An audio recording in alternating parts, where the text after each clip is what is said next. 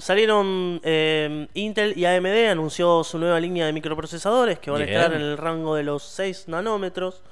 Y hablando de esto, entonces, ¿qué quiere decir esto del rango de los 6 nanómetros, los 22 nanómetros que eran hace un par de años? Em, ¿Qué significa todo esto de la miniaturización de los transistores? ¿Qué es un transistor? Entonces quería hablar un poquito sobre eso. Eh. Siéntase libre en cualquier momento de pararme la conversación, la- lo, que estoy explicando para hacer cualquier pregunta. No hay ninguna. Porque es problema. seguramente una pregunta que vaya a tener la audiencia. Bien. Lo que quería contar era un poquito brevemente lo que es la historia del transistor, que es lo que le da, el, o sea, sería la unidad lógica más simple de la computadora. Lo que le da el poder al microprocesador, que es el cerebro, eh, la parte central de nuestro sistema. Eh, los transistores son un- una unidad de, una unidad electrónica que lo único que hace es dejar pasar o no la corriente.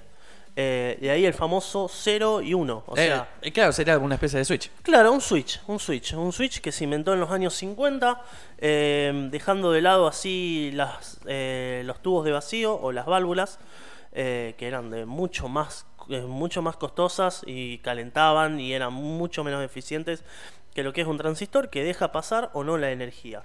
Es sí o no. De ahí viene el famoso 0 y 1.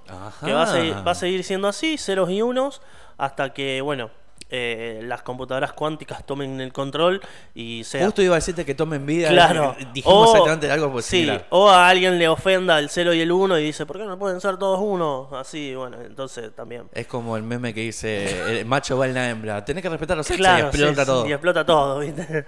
Eh, bueno, entonces, eh, hablando un poco del transistor, el transistor, bueno, antes era un chip que era, era, o sea, lo podías tener en la mano. Ahora, mm, la cantidad de transistores que tiene un microprocesador hoy día está entre los 2 y 3 billones de transistores. Dentro de ese cuadradito pequeño que va conectado en nuestra PC.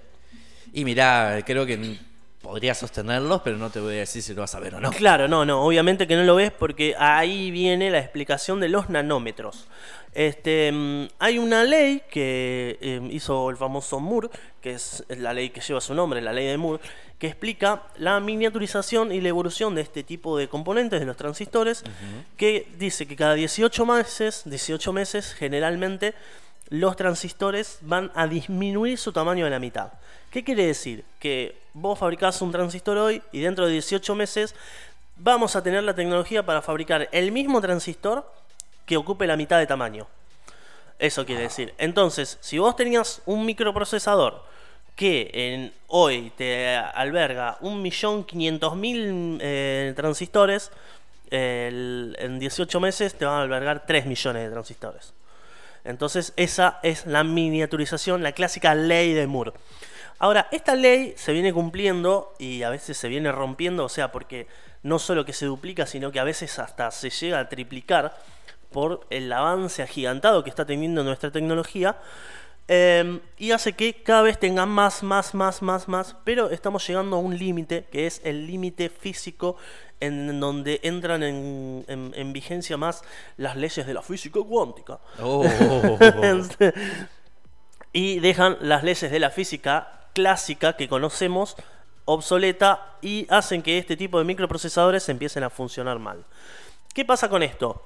Eh, hoy día eh, están eh, los chips que son de 6 nanómetros. 6 nanómetros quiere decir que entre un transistor y otro hay 6 nanómetros de diferencia. Un nanómetro es una millonésima de metro. Entonces, cada 6 nanómetros hay un, un transistor. Ahora, eh, en esos 6 nanómetros entran más o menos unos 40 átomos de silicio. Cuando ese tamaño llegue a unos 10 átomos de silicio o entre 5 y 10 átomos, empieza a producirse un efecto cuántico que se llama quantum tunneling, que es como que los átomos se teletransportan de un lado a otro. Esto ya empieza a tener problemas, porque nosotros queremos tener control sobre esos átomos. O sea, esos átomos son los que transmiten la energía.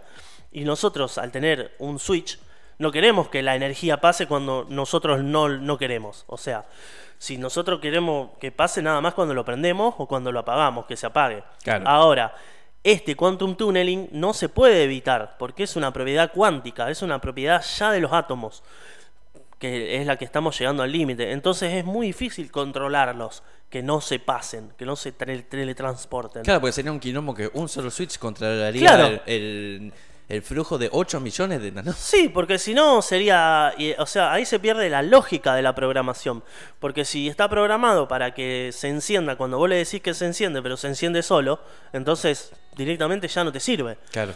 pasa a ser algo totalmente aleatorio. ¿Esto cómo se puede solucionar? Se puede solucionar con el gate, este, que bueno, es una pieza del, del transistor, eh, que se puede hacer más alta.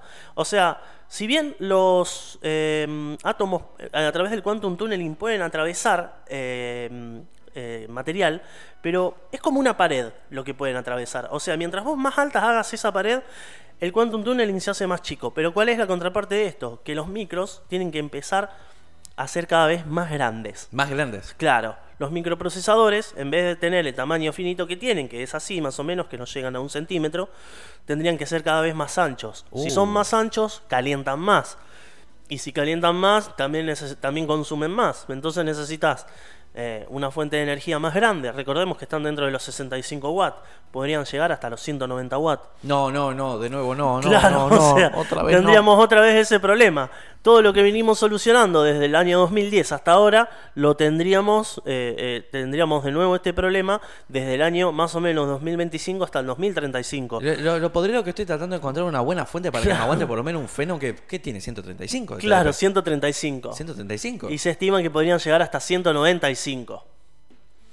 Pero te, te, te, te come toda la tarifa eléctrica. Claro, y aparte no es solo eso, sino que también el tema de la temperatura, porque la temperatura, al ser más macizo, este microprocesador tardaría mucho más tiempo, eh, tiene mucho más masa térmica, entonces llevaría mucho más eh, difícil enfriarlos. Pero los, límites los límites, por lo menos en... Dentro de los límites del water cooling quedaría. Claro. El, el aire ya sería obsoleto.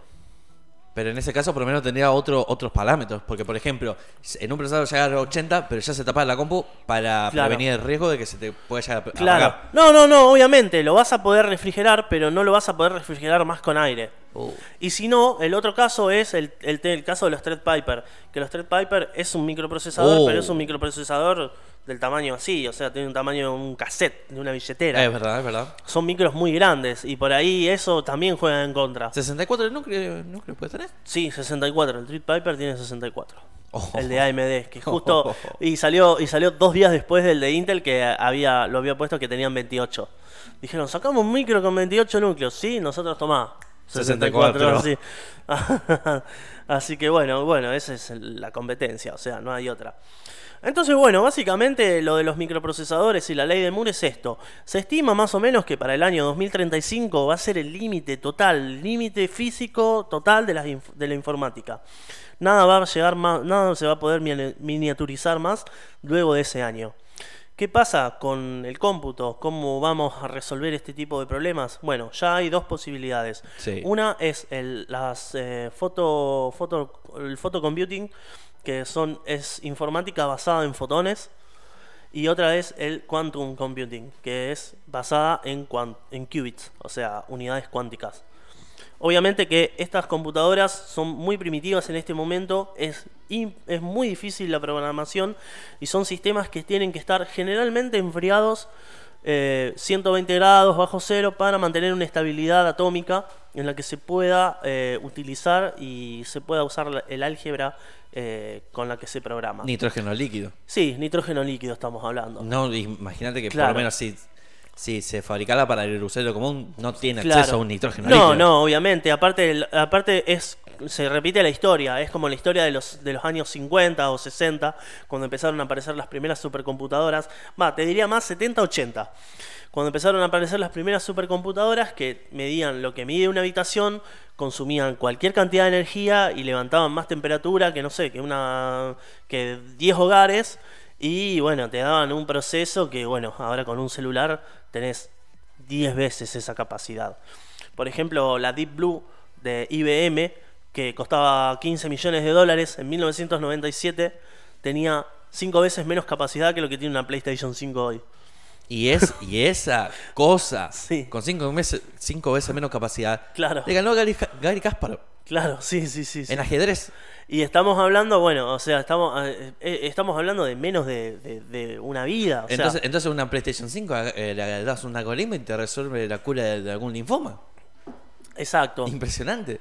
Exacto. O sea, es más o menos para dar una idea de la capacidad de cómputo que estamos teniendo en nuestras manos. Que bueno, las usamos para ver Instagram, distintos tipos de cosas, pero Y, pero un- un- uno solo un normal, común y corriente, no, no, no sabe el poder que tiene en la mano a claro, veces. claro, claro. Es mucho, es mucho poder. Está bien. Se ve reflejado mucho en la parte gráfica de los juegos. Sí. Usan toda su capacidad. Que los juegos ya son producciones cinematográficas que se pueden ver casi indescriptibles de escenas de película. Más que nada en, lo- en los, vi- en los videojuegos de novelas gráficas también. Claro, obviamente. Así que bueno, más o menos esto fue una entrada y una predicción de lo que puede llegar a ser, eh, lo que va a llegar a ser con la informática. Este, quizá en un capítulo el próximo podemos hablar de las computadoras fotónicas y de las máquinas cuánticas. Bien. Como para dar un poquito de idea y alimentar un poco el nerdismo que puede llegar a tener este, gente como yo, viste, o vos. Que bueno, siempre estoy interesado en esto, en qué va a venir, qué va a pasar con todo esto de la informática. Y vos decís que necesitamos una computadora súper potente para... Ah, llamadas holográficas. ¿Te imaginas? Claro, Llamadas también. holo- Oh, holograma. Ya quiero un holograma. Claro, claro, claro. Sí, bueno, y obviamente que hablando de las capacidades cuánticas de una computadora, es ya usar el, el, el quantum tunneling, que es un problema para las computadoras convencionales, usar el quantum tunneling a favor en las nuevas computadoras cuánticas. O sea, usar esa propiedad a favor nuestro. Sí. Entonces, desde ahí es el punto de partida de la nueva informática. Wow. Wow. E- Esto fue una entrada, pero me rompió el cerebro. Sí, la verdad que parece de ciencia ficción, porque también es- existe el entrelazamiento cuántico, que eh, puede haber dos, eh, dos, dos átomos y se les, se les copian las propiedades y un átomo puede estar en una parte, en una punta del universo, el otro en la otra, y si uno cambia, el otro cambia automáticamente. Wow. Y esto ya ha sido probado, incluso es más rápido que la velocidad de la luz. Es algo que, que es, es ciencia ficción, pero es mejor que ciencia ficción porque es ciencia probada. Viaje en el tiempo. Sí, y bueno. Viaje en el tiempo. Y bueno, de ahí nos falta mucho. Se arranca así, se arranca así. Eh, un científico loco lo ha probado así. Claro, se arranca así. Y bueno, después vamos a ver con los años qué, qué van, qué es lo que se va logrando.